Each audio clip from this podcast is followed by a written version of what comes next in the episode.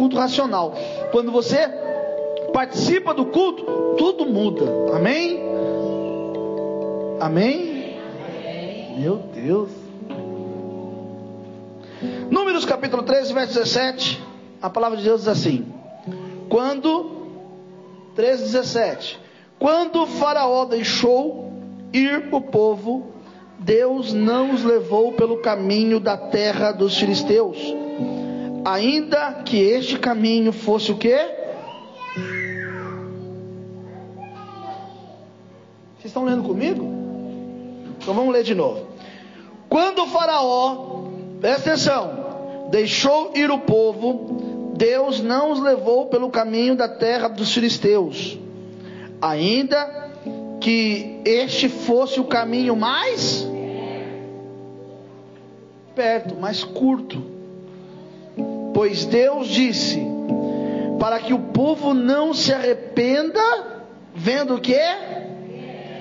E volte aonde? Ao Egito. Assim, Deus fez o povo rodear pelo caminho do deserto, do, perto do mar vermelho. Os, filiste, os filhos de Israel subiram da terra do Egito, armados para a batalha. Levou Moisés os ossos de José consigo, porque havia este solenemente a juramento aos filhos de Israel, dizendo: Certamente Deus vos visitará, então fazei subir daqui os meus ossos convosco. Assim partiram de Sucote, acamparam em Etã, à entrada do deserto. O Senhor ia diante deles, de dia, numa coluna de nuvem, para os guiar pelo caminho, e de noite, numa coluna de fogo, para os iluminar, a fim de que o caminho ficasse de dia e de noite. Nunca se apartou do povo a coluna de nuvem de dia e nem a coluna de fogo de noite. Amém.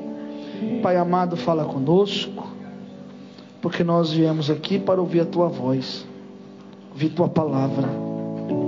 A tua palavra nos enche de alegria, de esperança, de fé. Se conosco, Deus, para a glória do teu nome. Amém. Amém.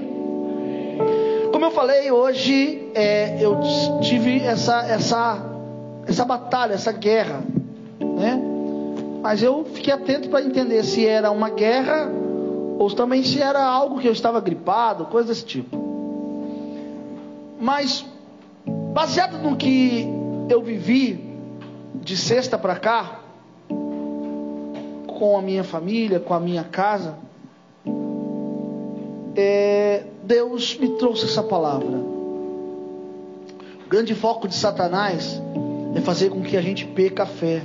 O que o pastor Maciel falou aqui sobre fé, quando nós cantamos a canção de fé, quando nós cantamos a canção que fala sobre fé, que Deus o levou numa outra dimensão, está baseado por quê? Porque quando nós agitamos a nossa fé, nós somos levados a viver em um outro estágio.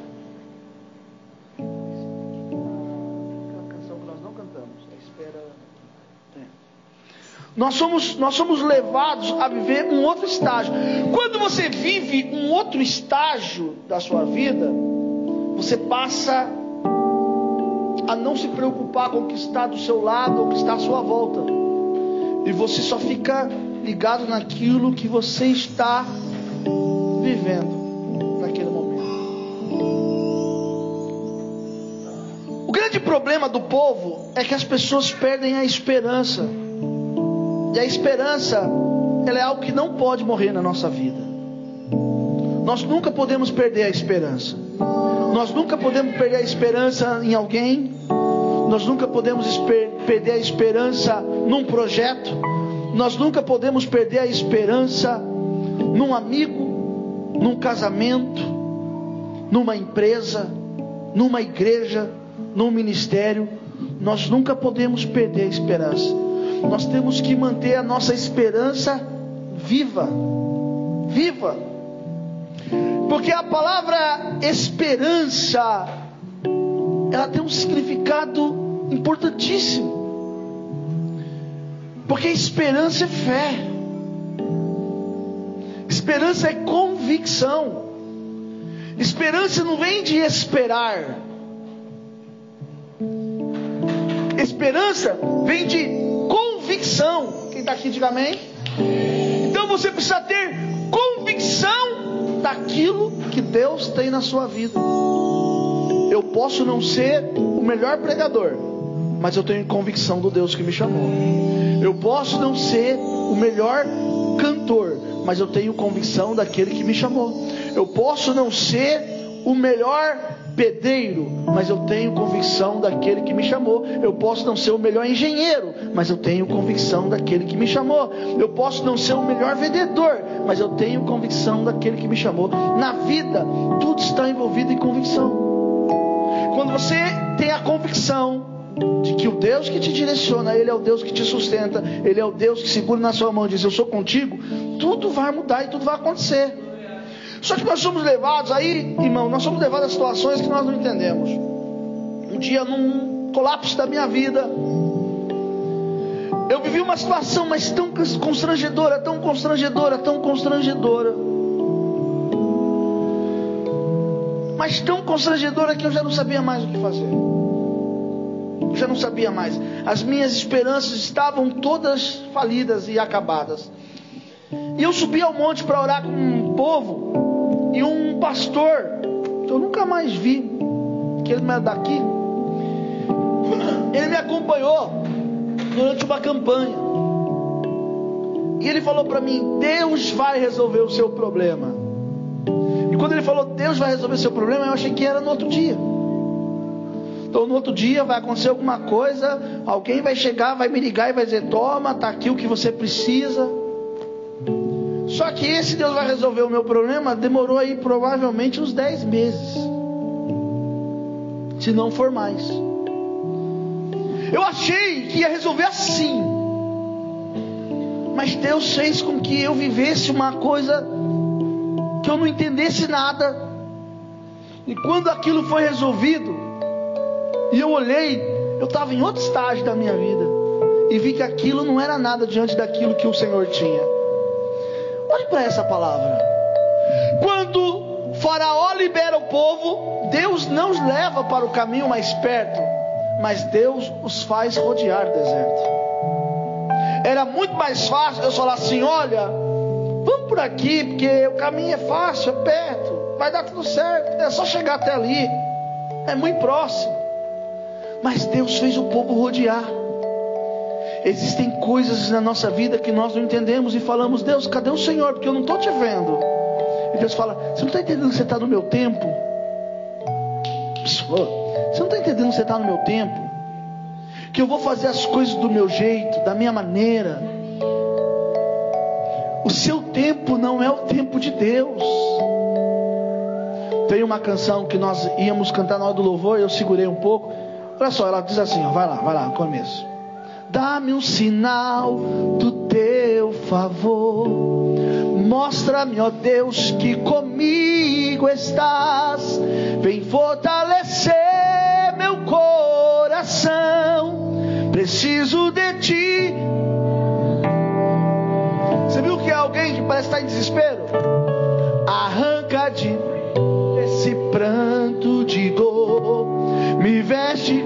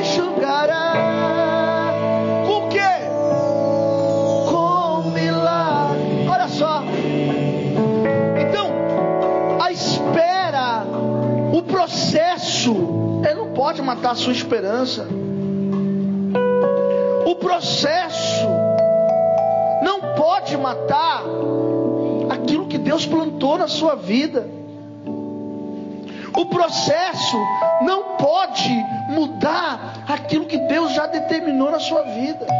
Olhe para mim, irmão. A minha pergunta para você: até quando você vai lutar contra Deus? Até quando você vai lutar com o processo que você está vivendo com Deus? Olhe para cá, olhe para mim. O Espírito Santo está falando. O Espírito Santo está falando com você e está falando comigo.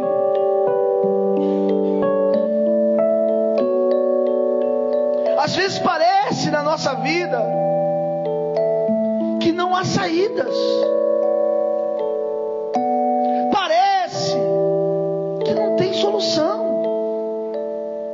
há um pranto de dor, há um pranto de sofrimento. Israel viveu isso. Eles saíram de uma terra que eles viviam afligidos para enfrentar um deserto,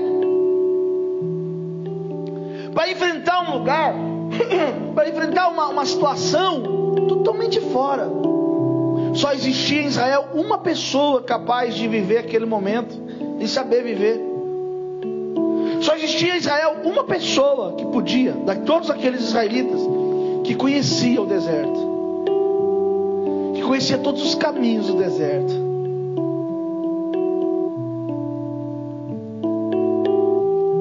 A Sara, ela estava assistindo comigo. Abre para mim aqui, por favor. Ela estava assistindo comigo e teve um momento que ela viu uma chuva de areia. E ela perguntou para mim assim: se o povo passaria pela chuva de areia. Eu falei, provavelmente, mas não vai aparecer aqui para nós. Mas eu fiquei pensando e falei, meu Deus, como eles reclamariam dessa chuva de areia, né? Como ia ter gente falando, ah, mas olha essa chuva de areia, olha isso que nós estamos passando, né?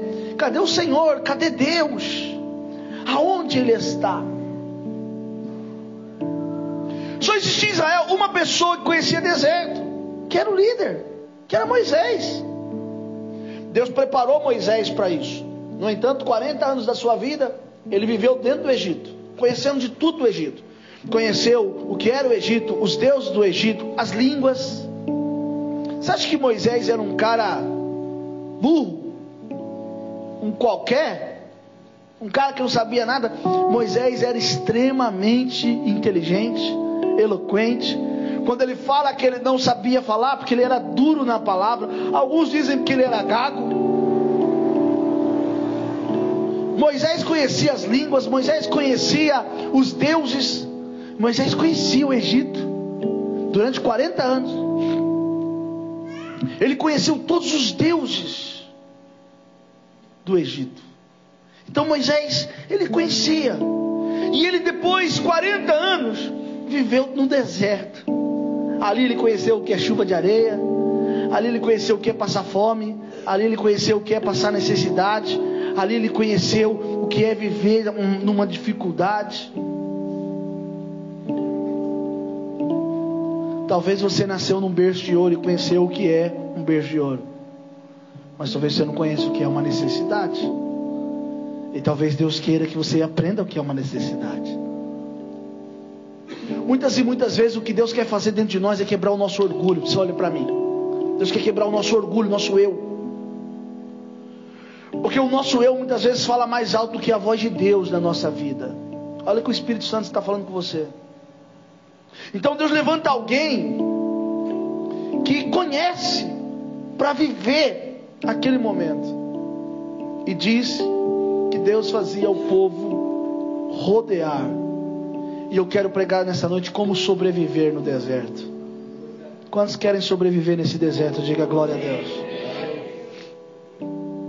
O primeiro passo para você sobreviver no deserto, primeiro passo é depender de Deus. Deixa eu perguntar quem depende de Deus aqui, diga amém. Depender de Deus? Dependendo de Deus, você julga o trabalho que você tem, a saúde. que é depender de Deus? Você tem noção do que é isso? Em Deuteronômio capítulo 8, verso 2 e 4, me ajuda aí na, na, na para não precisar ficar mexendo aqui. Vamos ver o que é depender de Deus. Deuteronômio capítulo 8, verso 2 e 4. Rapidinho. Olha lá. Diz assim, ó. Para. Oi? 8, 2 e até o 4. Olha só. E te lembrarás de todo o caminho pelo qual o Senhor teu Deus te guiou no deserto esses 40 anos, para te humilhar e te provar, para saber o que estava no teu coração, se guardaria os seus mandamentos ou não. E te humilhou e te deixou ter fome, e te sustentou com maná, que tu não conheceste nem teus pais conheceram, para te dar a entender que o homem não viverá só de pão, mas de tudo que sai da boca do Senhor viverá o homem. Nunca se envelheceu tua roupa para ti, nem se inchou o teu pé nestes 40 anos. Então, isso é depender de Deus.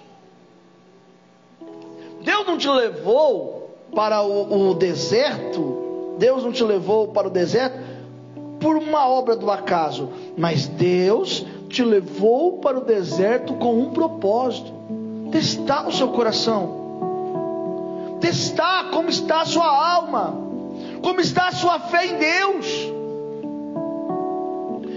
Está a sua fé em Deus? Como está a sua confiança em Deus? Será que você confia em Deus mesmo? Irmãos, eu, eu, eu me peguei me perguntando isso: será que eu confio mesmo? Sabe por quê, querido? Porque caminhar quando você enxerga é uma coisa. No deserto, dá aquela chuva de areia e você passa a não enxergar mais nada.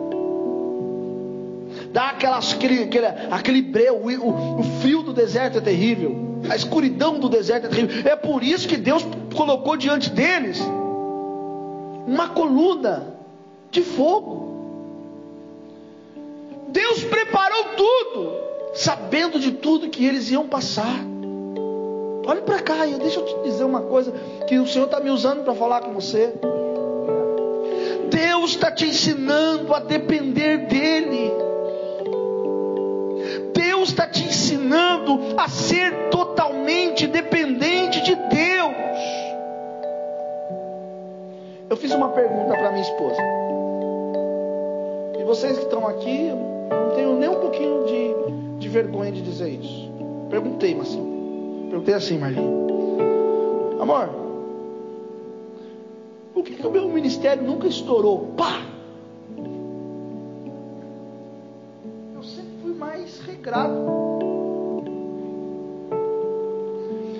Eu, eu falei para ela, eu estava olhando e vendo algumas pessoas, alguns pastores. E eu estava comparando comigo.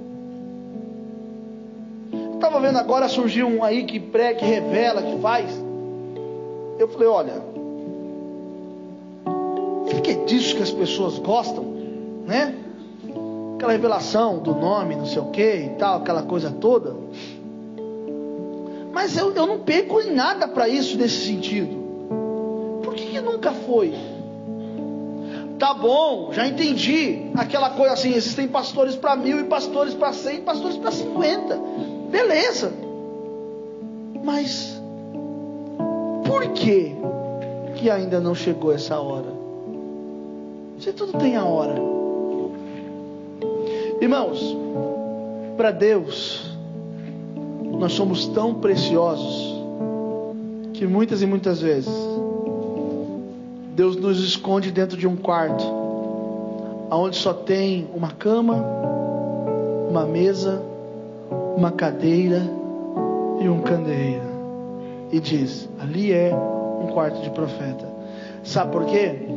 Porque a fama, os prazeres, a, a, a, a glória tem roubado a essência do ministério. E daí não adianta nada. Aí o Senhor falou ao meu coração: você, quer mais ser mais um como eles? Você quer ser mais um a, a ser como eles? O dinheiro, a fama, ela só traz alegrias passageiras. Quando você tem dinheiro, quando você tem fama, você vai ter um monte de amigos do seu lado. Você vai ter um monte de pessoas do teu lado. Mas é na hora que você não tem nada para oferecer que você vai ver verdadeiramente quem são aqueles que estão do seu lado. Quando você não tem nada para oferecer. Hoje eu estava brincando com meu querido Marcelo lá em casa falei para ele assim: Vem Marcelo, olha para a churrasqueira, tá tão tristinha. Há uns tempos atrás, minha casa estava lotada, o pessoal querendo fazer churrasco, vamos fazer churrasco. Mas foi só aparecer deserto as pessoas desapareceram. Os amigos sumiram. Se você chama um amigo, ele, ele demora até para responder, porque ele acha que você vai pedir alguma coisa. Você fala bom dia, ele não fala. Passa até a noite, ele não fala boa noite. Talvez ele pense, o camarada vai pedir alguma coisa para mim, vou responder ele. Meu Deus. Nós temos que entender o que é depender de Deus. Aí Deus falou isso para mim, falou, Eduardo, sabe qual é o seu problema? É que você não está entendendo. Você tem que entender o que é depender de mim. No deserto, uma das coisas para sobreviver é saber viver na dependência de Deus, saber viver diante de Deus. Aí, aí quando eu falei sobre isso, sobre ser profeta, Deus me fez entender e descobrir que no deserto que a gente descobre o que é essencial para a nossa vida. No deserto, você aprende a viver com o essencial. Você está entendendo que você está você tá querendo uma coisa e você está esquecendo que é essencial. Está mendigando algo, sendo que você não entende o que é essencial. E Deus me fez enxergar João Batista. João Batista era um camarada que pregava no deserto. E o que, que ele tinha? Nada. Ele só levava consigo aquilo que era essencial. E o que era essencial era somente ele pregar, falar. Porque quando Deus nos faz entender o que é essencial, Deus testa e move acerca das nossas comodidades. Ele nos leva e nos testa sobre a nossa comodidade. Muitas vezes o que Deus está querendo mexer é no seu conforto. Muitas vezes o que Deus está querendo mexer é no seu dia a dia. Nós fomos para Ubatuba. Cadê a irmã Marcineide?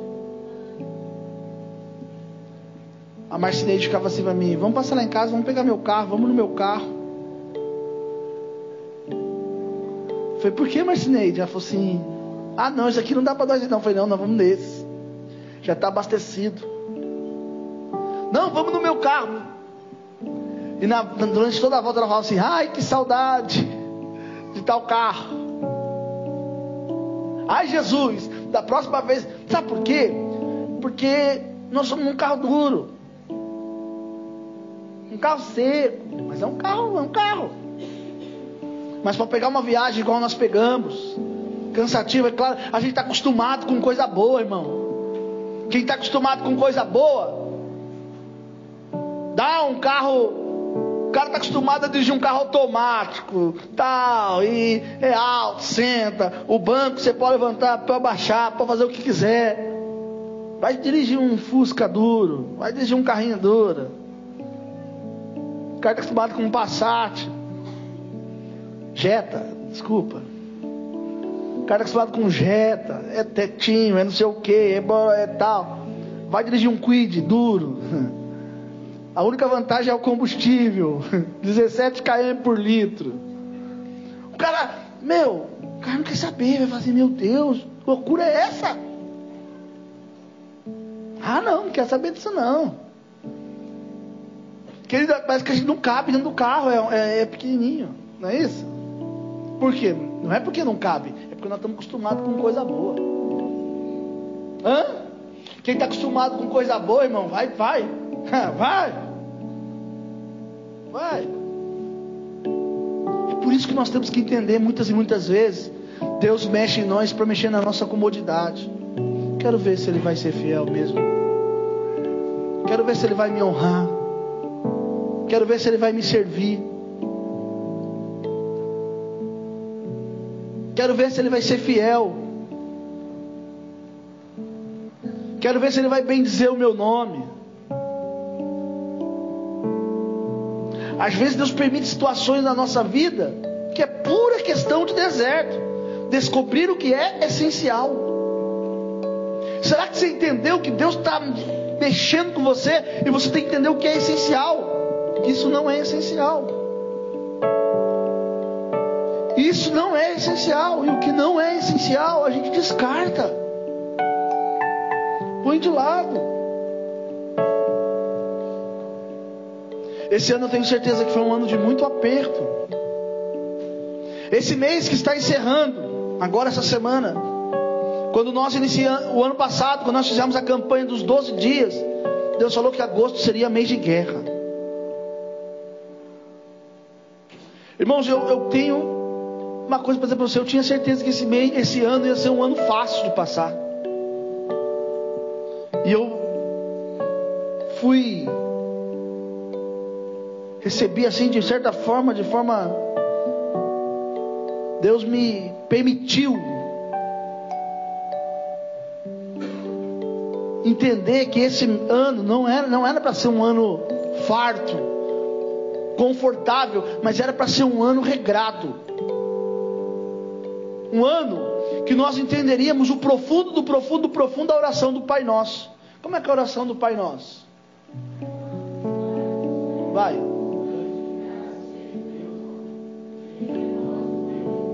Ah. Ah. Ah. O pão nosso de cada dia. Você está entendendo? Às vezes Deus quer fazer você viver com o pão nosso de cada dia. Cada dia Deus provê um milagre. Cada dia Deus faz de um jeito. Cada dia Deus opera de um jeito. Às vezes o que Deus quer fazer na nossa vida, irmãos, é fazer a gente entender e sair de uma realidade e vir para outra. Não adianta nós estarmos aqui. Uma vez eu fui pregar numa igreja, e conforme eu estava pregando, até falei, acho que foi ontem lá na casa do hóspede que eu estive lá, é, tinha os irmãos rodopiando, aquela coisa toda, é, é aviãozinho de Jeová, é tatatá, e reteté, e parará. É lindo, maravilhoso, glória a Deus. Mas se você vê as pessoas, elas saem do mesmo jeito. Eu prefiro pregar para um povo que fica me olhando e fica pensando do que num culto que você não, pega, você não percebeu nada que você falou. Deus está trabalhando na tua vida para você entender o que é essencial.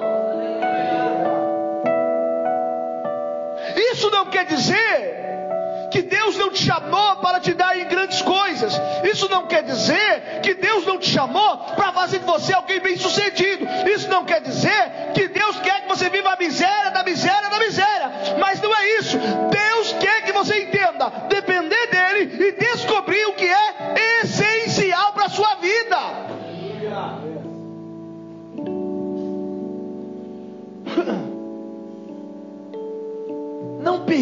permita Satanás frustre os sonhos que Deus te deu. Se Deus falou que você vai entrar numa terra prometida, numa terra que manda leite e mel, Ele vai fazer. Só que você tem que deixar Deus fazer do jeito dele. Deixar Deus operado. Pastor, mas faz tempo que eu estou esperando. Faz tempo. Foram 40 anos de deserto.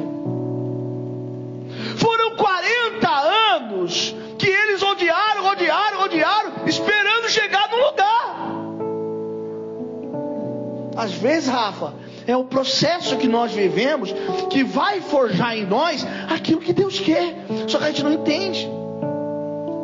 A gente não compreende. Você me falou, acho que foi segunda-feira que eu fui lá, né? Na sua casa? Foi segunda? Quarta-feira. Você me contou que na época da Covid as pessoas iam, você chegou a ficar sozinho, né? No trabalho. Por que, que às vezes Deus permite você ficar sozinho? Para você se destacar para alguém olhar para você. Às vezes Deus faz as coisas que você não está entendendo. Ah, meu Deus, tá vendo, ó? Fulano não faz, é folgado. Ah, ah não. Não, não, não, não, não é isso não. Deus está querendo te dar um lugar de destaque, mas para Deus te dar um lugar de destaque, Ele está te colocando à prova.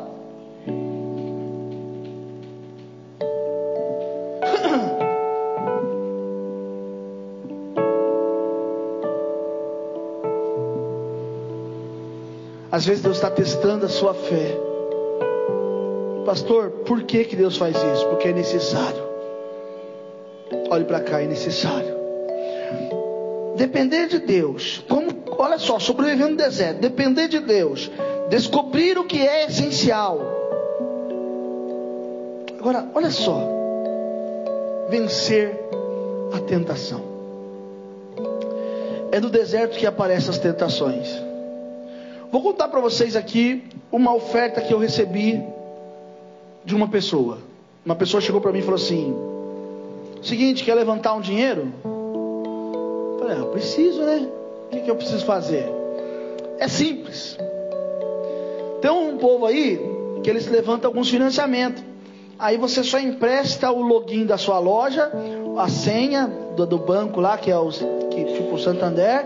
E aí ele faz lá três financiamentos, paga tanto para você, faz três, em 30 dias ele faz três, numa, é, três num dia, três no outro, e assim vai.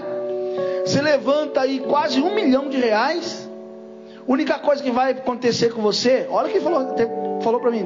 Única coisa que vai acontecer com você é que você vai perder o login do banco. Eu falei, não, claro que não, vou perder mais que isso. Ele falou que eu vou perder minha dignidade. Eu vou perder a minha fé eu vou perder tudo que eu aprendi com Deus por causa de uma coisa que eu vou fazer que vai entristecer o Espírito de Deus. Certamente isso não procede do Senhor, para mim não serve. É isso que Deus quer que você entenda. Às vezes as coisas vão vir para você, é exatamente no deserto que vão vir as tentações. É no deserto que vai vir aquelas propostas mais absurdas que você possa imaginar. É no deserto que o diabo vai fazer com que algumas coisas apareçam para você e quando você vai ver é um laço. É no deserto. Jesus falou uma coisa e disse: está escrito. Quando Jesus foi tentado no deserto, lá em Lucas 4 fala sobre a tentação e quando Jesus é tentado no deserto, e, e de repente o diabo fala para ele assim: transforme essas pedras em pães. Por quê? Porque ele estava com fome. Transforme essas pedras em pães. Transforme essas pedras em pães, e aí você vai entender as coisas da forma certa. Aí você vai ver o que vai acontecer. Aí o, o, o que, que Jesus falou? Que lá em Deuteronômio nós lemos. O que, que nós lemos ali? Verso 3. Verso 3. Ele falou assim, ó. Verso 3. Ele falou assim, olha, a parte B do versículo. Que o homem não viverá só de pão, mas toda palavra que sai da boca de Deus. Nós temos que entender o plano, o propósito de Deus. Às vezes vai aparecer coisas para a gente perder o sentido, perder o foco. Vai aparecer propostas para fazer com que a gente entre no engano. Não, Pega isso aqui transforma em pão. Jesus não podia fazer isso, gente. Meu Deus. Jesus podia fazer isso, sim ou não? Sim. Era uma necessidade física, mas não era essencial. O essencial era passar por aquele momento. Se você quer sobreviver o deserto, você tem que entender e vencer a tentação. Há de vir, vai vir tentações, vai vir provações, vai vir situações na sua vida que vai tentar te causar medo, vai tentar te causar pavor, vai tentar te levar para outro caminho, te tirar do Senhor. Mas você precisa estar com a sua mente fixa e atento no Senhor.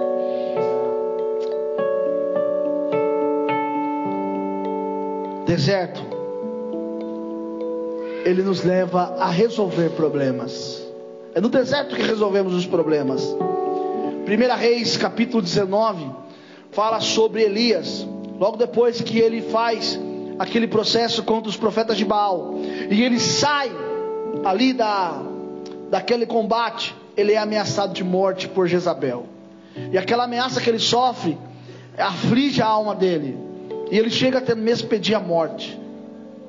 Ele chega até mesmo no desespero a dizer: Eu não aguento mais.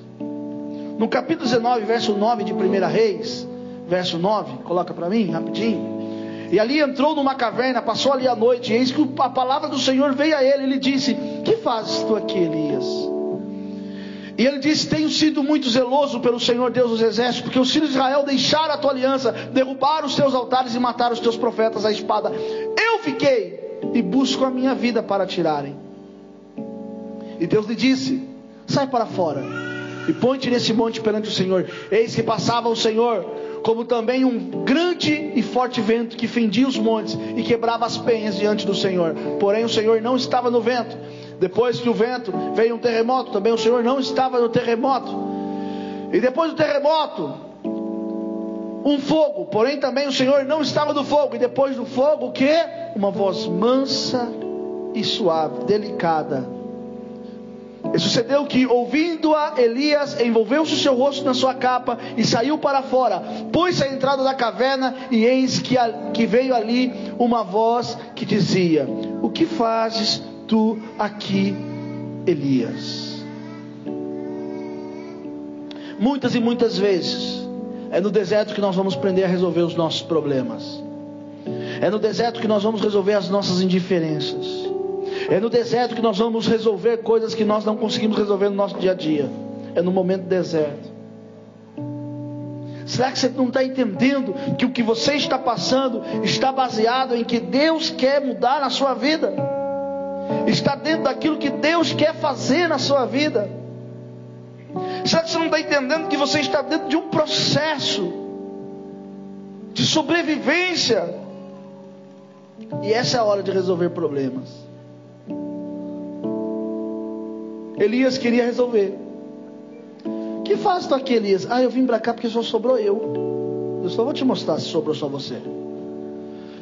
Diz a Bíblia que quando Elias sai desse processo, o Senhor fala para ele: existem mais sete mil que não se dobraram diante de Baal. Deus está disposto a mudar a sua história e resolver o seu problema. Estou encerrando. Eu estou encerrando e eu sinto que Deus está nesse lugar. Aquilo que o Marcel falou, Deus está aqui. No dia, irmãos, que Deus mandou que eu enterrasse uma Bíblia nesse altar. No dia que o Senhor mandou que eu enterrasse, que nós fizemos isso faz quantas semanas? Duas semanas. Quando ele falou assim: ó, enterra uma Bíblia aqui. E a palavra que sair desse altar, ela não volta vazia. Palavra que sair desse altar, ela vai ter peso. Deus, Ele me disse: Eu sou contigo em cada palavra liberada nesse altar. Então Deus é comigo, Deus é com você. Você tem que entender que esse momento de deserto na sua vida é só para resolver problemas. É no deserto que Deus afasta as pessoas. Quantas pessoas do deserto se afastaram de você? Agora, escute o que eu vou dizer. Quando entrar na terra prometida, não quer dizer que eles têm que entrar com você. Quem não conseguiu comer um quilo de sal com você não vai, não vai ter, não vai poder comer os os manjares. Porque aquela pessoa que no deserto virou as costas para você, nunca foi seu amigo. Sempre te usou. Sempre se aproveitou. Ah, mas coitado daquele irmão. Não. Quem não viveu com você no deserto não é digno de entrar com você na terra prometida. Não. Entenda o que eu estou dizendo. Não estou falando do céu, não. Terra prometida, estou falando da promessa que Deus te fez. Quem viveu com você no deserto Esse você sempre prepara uma cadeira para ele, porque ele viveu com você no deserto. E se amanhã você entrar no deserto de novo, ele vai entrar com você nesse deserto. Mas aquele que nunca entrou, que não quis saber e que na hora do deserto caiu fora, querido, não merece estar contigo nas suas promessas. Sabe por quê, irmão? O mundo dá volta. O mundo dá volta. Uma hora você está aqui embaixo, outra hora você vai estar lá em cima. E quando você estiver lá em cima, as pessoas vão te olhar com outros olhos. As pessoas vão te olhar com outros olhos. Nós temos que entender isso na nossa vida, no nosso dia a dia. Deserto é lugar de resolver problemas. Como sobreviver diante de um deserto? Resolver problemas. Vamos resolver. Nós não vamos arrumar mais problema. Ó, oh, tá precisando de uma tenda nova. Então vamos resolver esse problema. Ó, oh, uma das, uma das, da, material tá quebrando. Vamos resolver, vamos resolver problema. Deserto é lugar de resolver problema. Agora vamos lá, para encerrar esse momento aqui. Deserto é lugar para sobreviver. Você tem que ter esperança. Você tem que confiar